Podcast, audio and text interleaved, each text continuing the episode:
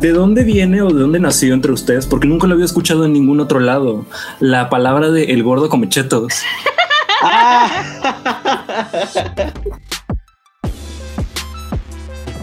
To give you the answer, we take you behind the closed doors of the famed Walt Disney Studio in Hollywood.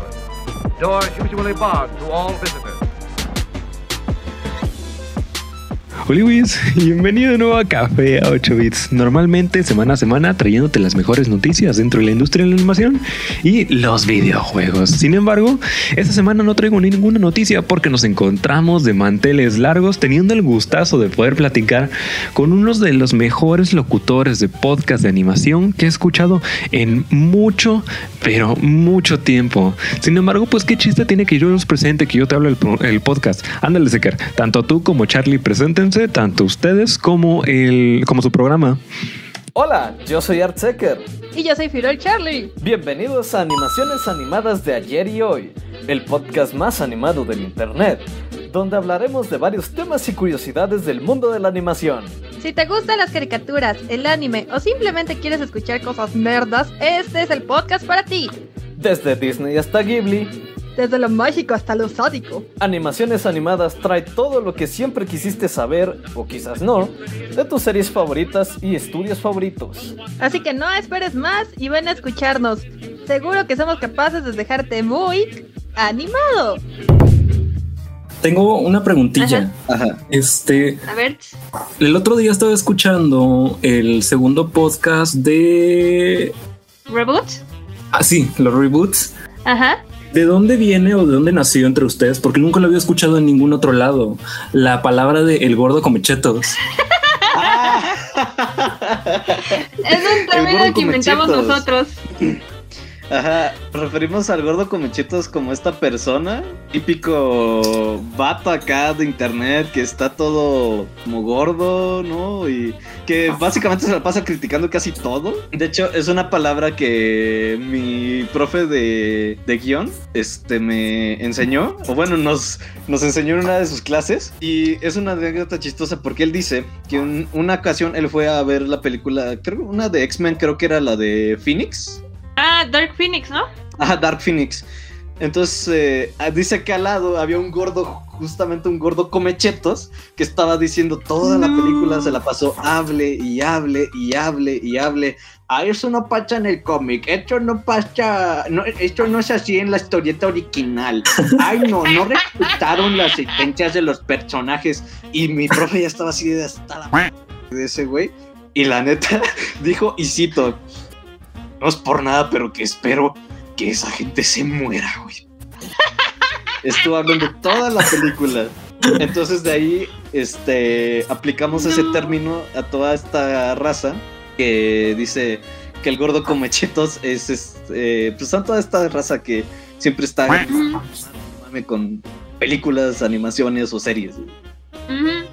O sea, por ejemplo, este, lo incluimos en el tema de los reboots, este, haciendo referencia a toda esta raza, este, sobre todo chavorrucos que se ofenden o que pues tienen esta idea que decíamos, ¿no? Que un reboot o una producción de este tipo es sinónimo de algo de mala calidad y de o sea que no va a llegar al nivel de calidad de la producción original. Eh, se Ajá. bajan las expectativas desde el inicio sin siquiera conocerlo, simplemente por la idea de ser un reboot y una renovación de una franquicia.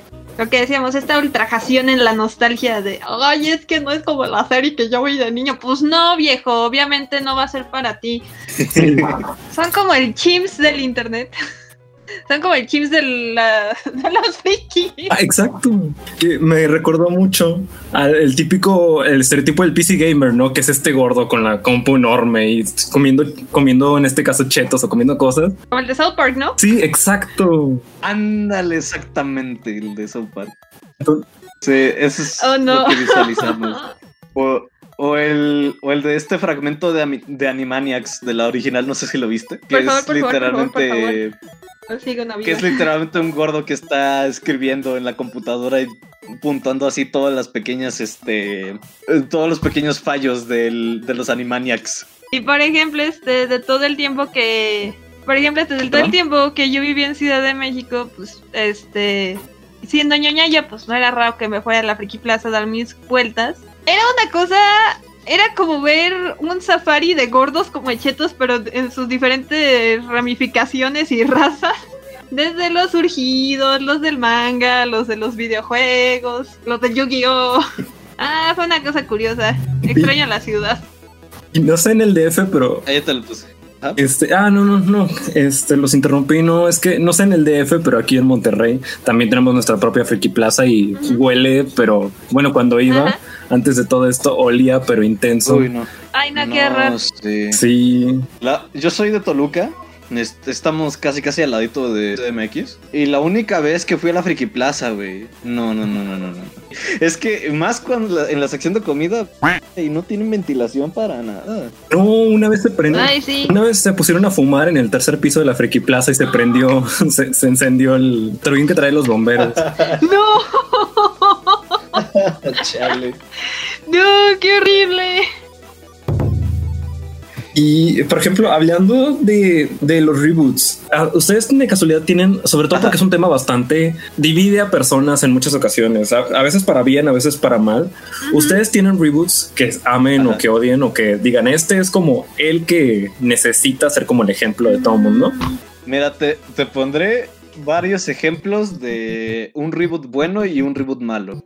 Para mí, un reboot muy bueno, que creo que de hecho ha logrado super- sobrepasar al original, es el de DuckTales. La verdad es que la serie no depende tanto de la original y se sostiene por sí mismo. Entonces, además que expande por sobre el universo de DuckTales, dándole una historia, conflictos con los personajes. O sea, yo lo veo como que es un ejemplo de cómo se hace un reboot. Es realmente increíble. ¿eh? Ajá, igual como con Is- Misterios S.A. de Scooby-Doo. Sí. ¿Qué pasó? Oh, que lamentablemente, lamentablemente no tuvo una conclusión, pero es que para mí lo que debe hacer un reboot es agarrar la propiedad original y expandir sobre ella, pero además lograr ser su propia, eh, sostenerse por sí mismo, ¿no? Y por ejemplo, en uno de los casos en el que yo veo que un reboot no está bien hecho es en el caso, por ejemplo, de las chicas superpoderosas. Ah. Porque en el de las chicas superpoderosas, en lugar de expandir sobre el producto original, le resta. Y lo único que hace es jalar nostalgia. O sea, los personajes, los villanos eh, de la serie original, literalmente están ahí nada más este, por estar. De relleno. No los aprovechan, no construyen nada con las niñas, no construyen nada que no hemos visto. Es más, yo creo que deconstruyen la serie original hasta cierto punto. Entonces, eso es lo, para mí Más los bien ejemplos. la Ah, bueno, sí, porque destruyen, de o sea. construirla este Ah, ya es sí. como otro proceso porque este por ejemplo yo este ya debiste haber escuchado en varios capítulos Sí. soy ultra mega fan de las chicas superpoderosas es de mis series favoritas desde muy chiquitita este de verdad crecí con la serie y este igual me rompió el corazón de maneras inimaginables este el robot de 2016, pero a la vez creo que un muy buen reboot de las superpoderosas es la versión de Japón, la de la chica superpoderosa Ah, Z. sí. Porque como dice Seker, o sea, toma, no solo retoma la esencia de los personajes, sino que los expande y que incluso se da el lujo de darle un trasfondo a los villanos, por ejemplo, este, lo mencionábamos, por ejemplo, en las chicas superpoderosas, incluyendo en el cómic que sacó DC por el año 2000, este te habla de que canónicamente, por ejemplo, la banda Gangrena es- es un grupo de huérfanos que pues viven literalmente en un basurero. Por otro lado, este retoman la esencia de lo que es el personaje en la chica superpoderosa Z y te lo muestran como que no son huérfanos, o sea, son chicos bully que vienen de familias disfuncionales y que este les da un trasfondo mucho más interesante, que también no me hubiera quejado si por ejemplo los pusieran como este esta bola de chicos que nunca quisieron adoptar de un orfanato, por ejemplo.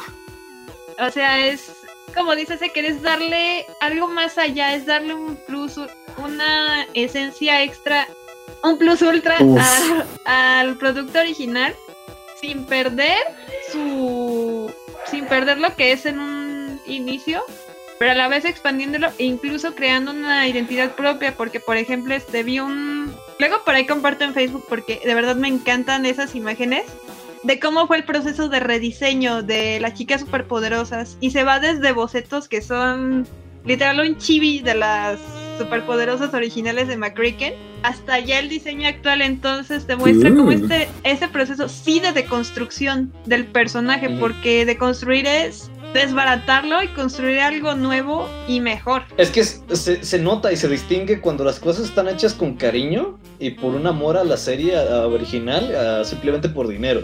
Simón. Entonces, este. Camcoral. Camcoral.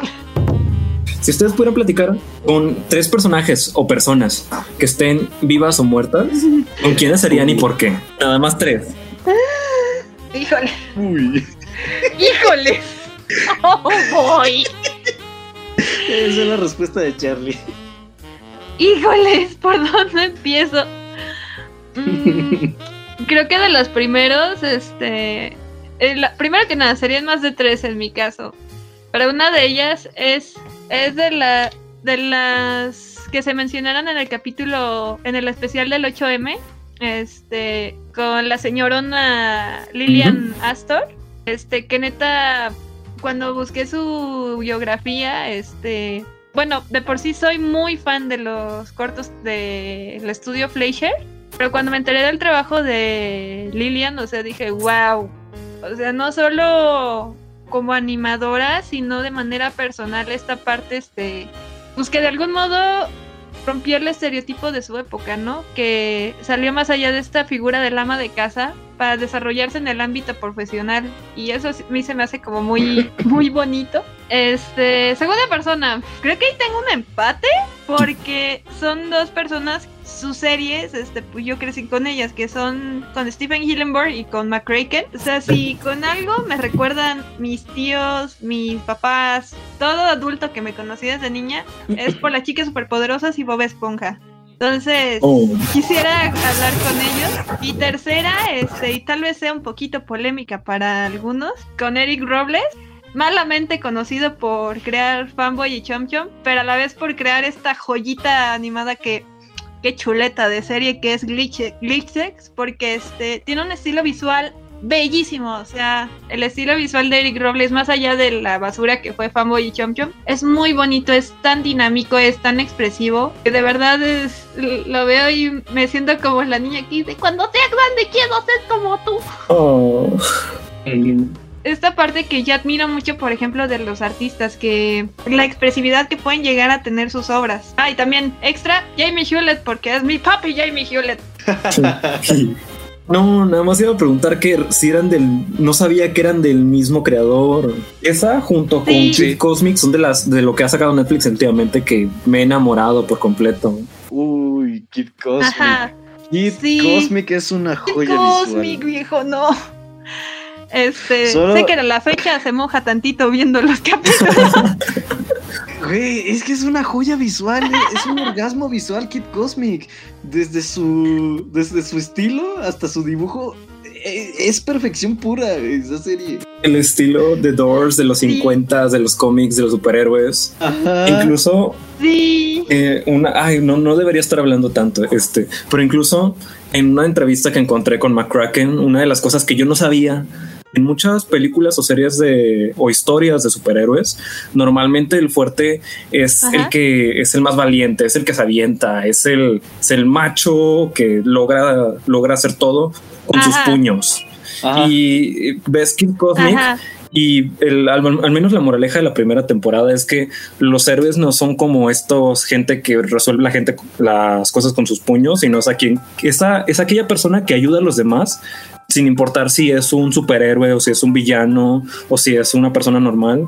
Así Es- es. es- y ese, ese mensaje Así en las historias de superhéroes es algo, es algo que realmente me encantó porque no me había dado cuenta lo mucho que no- nos falta. Que este, Sí. no necesitas ser un Superman, una Wonder Woman, este, un Capitán América para ayudar a alguien, o sea, la decía este Secker, ¿no? En ese sentido yo me identifiqué cañón con, específicamente con Kid. Kid quiere ser un héroe, pero este, su debilidad es que su falta de experiencia, ¿no? Es esta, es esta falta de crecimiento con la que yo me identifiqué porque es, en la escuela en la que yo entré, la mayoría es, van como por así decirlo, ya eran héroes en, en, las artes plásticas, en el diseño, y que con Kid me identifiqué porque dije, o sea, soy yo, soy la bebé que sin experiencia, pero que ahí está con todas las ganas y que se avienta y que ya se dio un fregadazo y que ya la votaron por allá, pero que sigue y sigue y sigue. Entonces, creo que en esa parte, pues es la magia que tiene este tipo de series, ¿no? Que tú empatas con el personaje, que tú lo apropias como algo tuyo y que hasta lo relacionas con algo que tú viviste. Al menos, uh, no sé cómo a ti te haya tocado, pero al menos en la carrera vas empezando y vas como chocando con el mundo porque te das cuenta, ve, al menos yo veía mi portafolio, sí. luego ve, veía el portafolio de los demás y dije, chales, ¿y ahora qué hago con mi vida? Eh, yo, él tiene mi misma edad y tiene como sí, es, las la, el mil cosas. Ese golpe. Las mil cosas. Sí, en mi caso ¿Ah? fue como muy duro porque yo entré a la a la universidad en cuanto salí de la prepa, o sea, entré recién cumplidos los 18 añitos. Tengo compañeros de generación que son hasta 10 años mayores que yo y que, este, por ejemplo, que ya estudiaron en la escuela de artes plásticas o que vienen de alguna prepa de limba o que este que ya tienen una carrera previa, o sea, gente ya con experiencia, sí. ¿no? Tanto en el mundo laboral como en el propio medio que era estudiar diseño, entonces gente ya experimentada en el diseño. Y este, pues llegué yo toda bebé, foránea, este, de ciudad chica, entonces como que primero fue este como choque, este choque cultural, académico de llegar a un lugar como ese, ¿no? Y sí, o sea, como dices tú y como dice Arle, creo que es algo que todos en nuestro momento nos como que nos pega, ¿no? Eso de, uh -huh. de compararnos con otra gente, ¿no? Que está sí. ahí mismo, que está haciendo cosas quizá mejores, ¿no? Este, de lo que no nosotros chicos, hacemos. Es para la autoestima. Ajá. Por ejemplo, Ay. yo igual cuando entraba hacia. Cuando estaba justamente en mi carrera, este, veía justamente tipos que ya animaban muy bien, este, que se, que le sabían al 3D, que dibujaban muchísimo mejor que yo, este, tipos que ya estaban vendiendo obras así por. Órale. ¿Sabe cuántos miles de pesos, no? Este, o sea, sí te dan bajón muy cañón. Este, decir, sí. bueno, entonces yo qué he hecho, ¿no? O sea, ¿qué es de mi vida? Tú dices, mi vida ya se acabó, güey. Ya no quieres vivir. Creo que algo que es, es interesante de las historias que hemos visto en nuestros, en nuestros podcasts es el crecimiento que tienen ellos, ¿no? Uh -huh. Y es el crecimiento de cómo desde las prácticamente desde abajo hay gente, son gente que pueden empezar a hacer grandes cosas y se convierten acá en íconos de la industria, del, del mundo y de la cultura pop. Yo creo que es ver que el crecimiento es individual y justamente como lo que dice este, como lo que es la serie de Kid Cosmic, de que no necesitas ser, no te necesitas ver así como un héroe para ser uno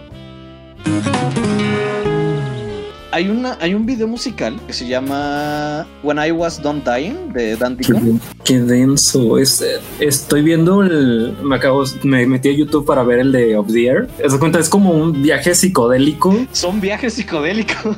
Ay, de estilo Rick and Morty, pero multiplicado por días. Son viajes psicodélicos. Todo este tipo de animación acá bien loca también es lo que me encanta. Ah, uno, un, un animador que su estilo así de animación es uno de los que más me gusta es Félix Colgrave. Cosas igual bien trippies, pero ah, no sé. ¿De dónde sacas estas cosas? Mira, yo tampoco lo sé. Solo sé que de repente este terminamos de grabar un martes como un martes como este, un martes en la noche. Y llega Seker, oye Charlie, ¿quieres ver un corte experimental? y yo, a ver. Sí, ah, pues también te enseñé los de Ena, ¿no? Y entonces googleamos juntos el, los cortos de Ena y así de, ok, ¿qué diablos estoy viendo? O sea, sí me gusta la animación experimental, pero al principio es como de, a ver, déjame procesarlo tantito, por fin, mi mente de ardilla, abuelita, no puede. y de repente llega a Secor así de, es bellísimo. No sé qué vi, pero es hermoso. Como esa escena de Malcolm en el medio en el que dice, pero es que no lo entiendo. No tienes que entenderlo, Lois. Solo tiene que verse experimental. Sí. Antes de entrar al, al server me, me estabas platicando, ¿no? De dónde nació como la idea de querer hacer animaciones animadas de ayer y hoy. Que me encanta que tiene un chorro de Ajá. personalidad, no solamente en el nombre, sino también desde el diseño visual de cada, las portadas de, de cada podcast y también de los personajes. Que de, de todos los podcasts que pudieron haber hecho y como que ah, haz de cuenta de, de tantas cosas diferentes en de las que quisieran poderse sentar a platicar. ¿Por qué precisamente animación? ¿Qué los que dijo? Sí, jalo, me aviento. Fue chistoso. Bueno, ambos somos bien fans de la animación. Ujú. Tenemos nuestras, somos bien fans de desde las series de Cartoon Network, desde las series de Nickelodeon, ¿no? Justamente Ujú. con nuestros compas, el con nuestros compas que también forman parte del equipo, es nuestro editor y nuestra amiga que se encarga de administrar las redes. Este, luego nos juntamos en Discord y vemos este, películas animadas, series animadas. Justamente fue como que todo este amor y toda esta pasión en, en lo que nos gusta hacer, lo que finalmente concluyó en esto. O sea, como te lo decía cuando estábamos en el server, que justamente empezó así nada más como una broma, ¿no? Ah, sí, vamos a hacer nuestro podcast, ¿no? También. Y es chistoso porque este también comenzamos, es- fue entre broma y no, porque también comenzamos eh, nuestro capítulo piloto que no sabemos si algún día vayamos a publicar o no, pero todos Ah, haciendo claro, una claro. tarea de Secker de la escuela. Mira, que tenía te una explico. tarea. Te explico, este, justamente para la clase del mismo profe de guion que acuñó el término de gordo come chetos, Ah, ok. eh, no sabía, el proyecto final era, ya no era clase de guion, era clase de análisis cinematográfico. Entonces para nuestro proyecto final teníamos que analizar una película, ¿no? Sí, sí.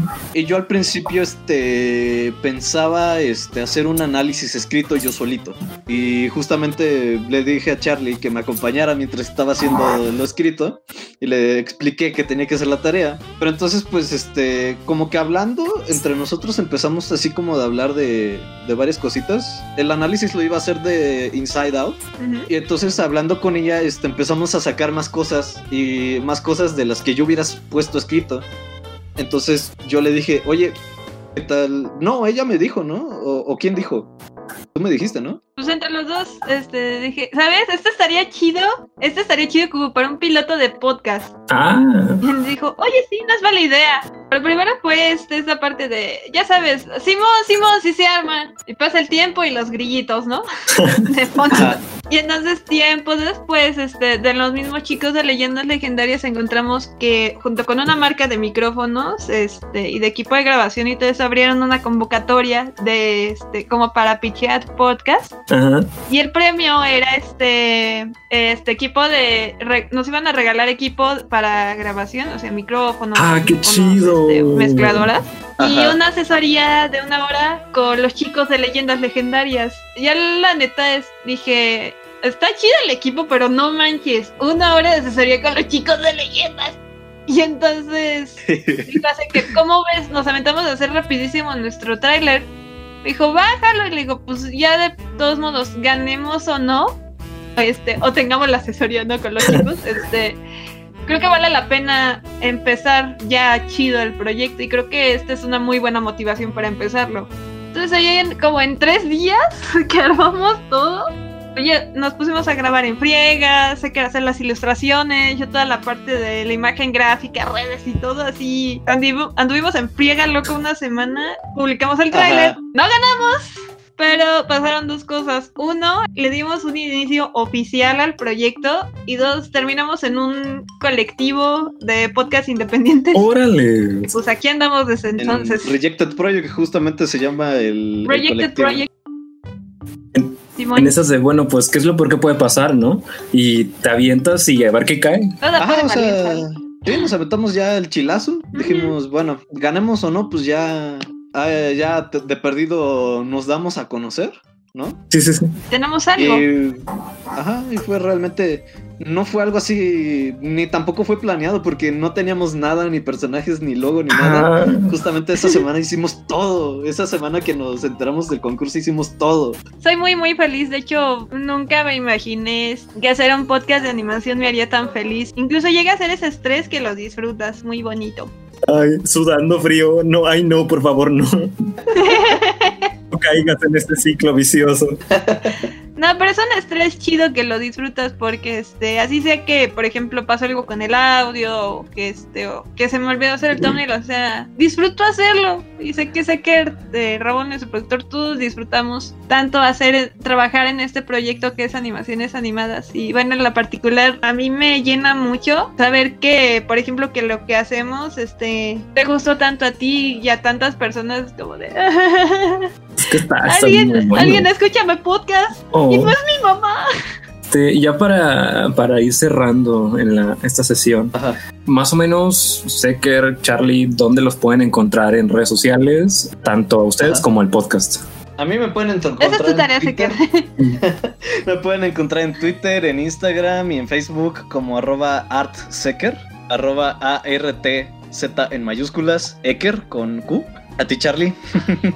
A mí me pueden encontrar en Instagram y Twitter como arroba FuhrerCharlie, así Führer este, con U y H y Charlie con I latina y E. Y del podcast este, nos pueden encontrar en Facebook como Animaciones Animadas, Twitter como arroba animapodcast, Instagram como animaciones, arroba animaciones.animadas y en Spotify, este, igual animaciones animadas Y en YouTube, igual como animaciones animadas. también. Bueno, también para decirles, este, no insistirles de nuevo, realmente que me realmente adoré el podcast. Tenía tiempo que no me sentaba y que escuchaba tanta, que, me- que no me la pasaba tan bien junto a un podcast. Entonces, eh, para- realmente, al menos aquí en Café 8 Bits, dan- dándoles la bienvenida y siempre diciéndoles que esta, esta es prácticamente su casa. Entonces, sin miedo, cuando quieran llegarle, caerle o de nuevo, aquí siempre serán bienvenidos. Muchísimas Ay, gracias. Muchas gracias. Yo me siento realizado, güey. Qué bonito. Estoy llorando arcoíris. Pues muchas gracias por, igual a, a ti por la invitación, ¿no? De, De verdad, muchísimas gracias, en serio. Y nada, pues ahí nos pueden seguir. Ya sacaremos la próxima semana un capítulo. Sí, lamentamos que esta semana no, no nos puedan escuchar hablando de alguna bella historia animada, pero creo que merecemos también vacaciones de Semana Santa, ¿no? Ah, todo el mundo. Aunque sea para ir al patio de tu casa a tomarte una coca fría. Fingir que estás en, el- en la playa. Llenar tu, tu cuarto de arena, ¿no? No, no de arena, de acerrín y poner, poner una pantalla con foto de playa Ahí. Ventilador. Mira, si, si, si quisiera ver arena, me voy al baño y veo allí los areneros de los gatos.